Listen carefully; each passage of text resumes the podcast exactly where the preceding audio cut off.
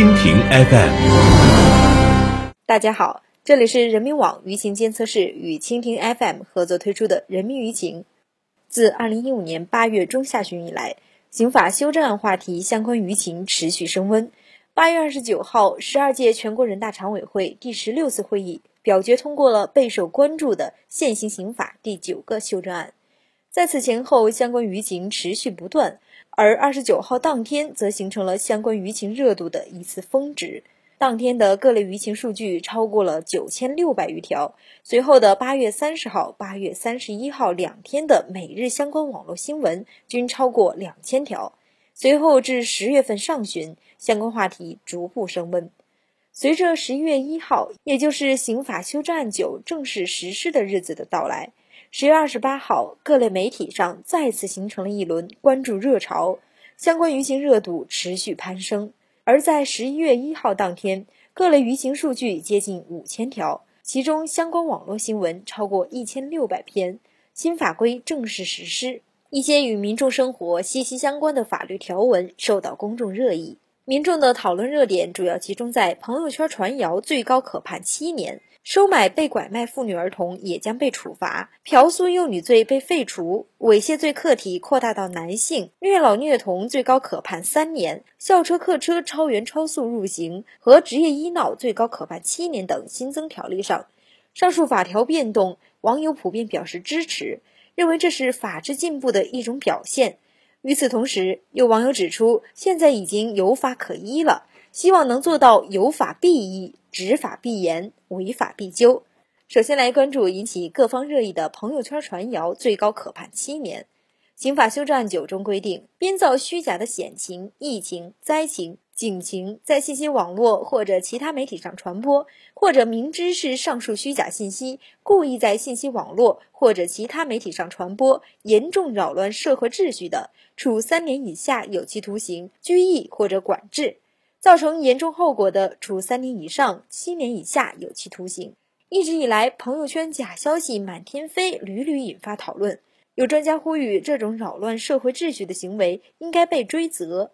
有媒体报道称，目前微信朋友圈里假消息泛滥，简直成了谣言集散地。有人觉得朋友圈的受众只限于朋友圈，没有外人，不是对外传播。但网络的开放性往往造成反程信息传播特别迅猛。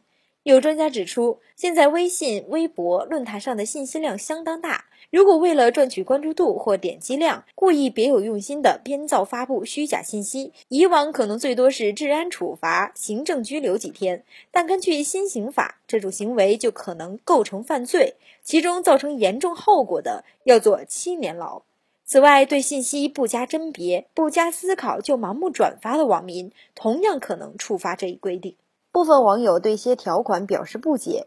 有网友认为，关于网络传谣的新条款可能会限制言论自由，担心相关法律可能会变成维稳工具，沦为钳制言论和打压维权的手段。网友们呼吁，应当做到法律面前人人平等。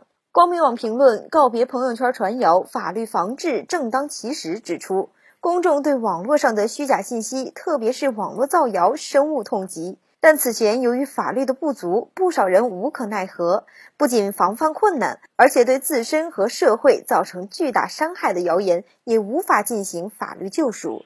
因此，朋友圈传谣最高可判七年，不仅是对造谣者的提醒，也是维护社会公共利益和个体正当权益的有效法律武器。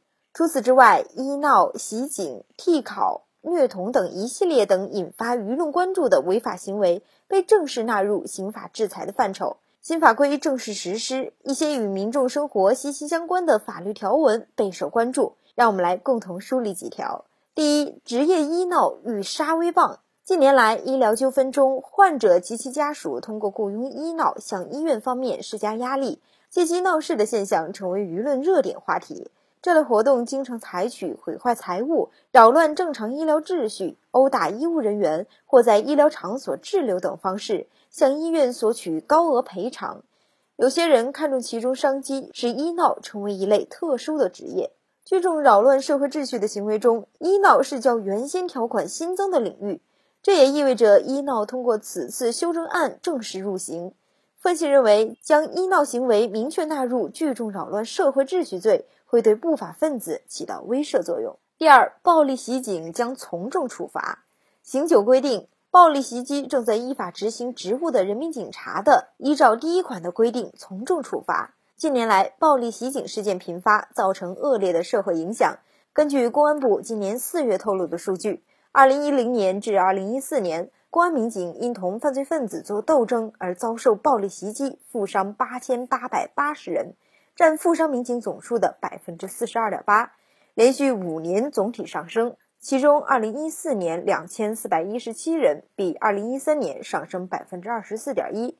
不少警察在执法时往往不希望惹事，小事大都采取息事宁人的态度，出大事才采取手段，客观上纵容了袭警现象发生。中国政法大学刑事司法学院教授皮义军认为，惩治率不高、追究不严，也是导致袭警现象频发的重要原因。上述条款被增加至刑法第二百七十七条之后，成为妨碍公务罪的第五款。第三，打击替考，国家考试作弊最高可判七年。刑九规定，在法律规定的国家考试中组织作弊的，处三年以下有期徒刑或者拘役，并处或者单处罚金。情节严重的，处三年以上七年以下有期徒刑，并处罚金。替考行为不仅破坏了社会诚信，也侵害了其他考生的权益。此前针对替考行为尚无明确规定，使得不少学生铤而走险。专家指出，打击考试作弊行为，惩处方法从以前的取消成绩到禁考，现在甚至有了入刑的相关规定。国家打击考试作弊的力度越来越大。第四，收买被拐卖妇女儿童也将被处罚。刑九规定，收买被拐卖的妇女儿童，对被买儿童没有虐待行为，不阻碍对其进行解救的，可以从轻处罚；按照被买妇女的意愿，不阻碍其返回原居住地的，可以从轻或者减轻处罚。此前在打拐案件中，对于收买妇女儿童者的处罚颇受争议，没有买卖，哪有杀害？刑法修正案九就把利剑指向了买方市场。刑法修正案八规定，收买被拐卖的妇女儿童，不阻碍其返还居住地的，对被买儿童没有虐待行为，不阻碍对其进行解救的，可以不追究责任。而刑法修正案九的规定则表示为，对不阻碍解救儿童的，改为可以从轻处罚；对不阻碍被买妇女返回居住地的，改为可以从轻或者减轻处罚。以上内容由蜻蜓 FM 为您播报。更多精彩内容，请登录 APP Store 或其他应用商店下载蜻蜓 FM 客户端，随时随地进行收听。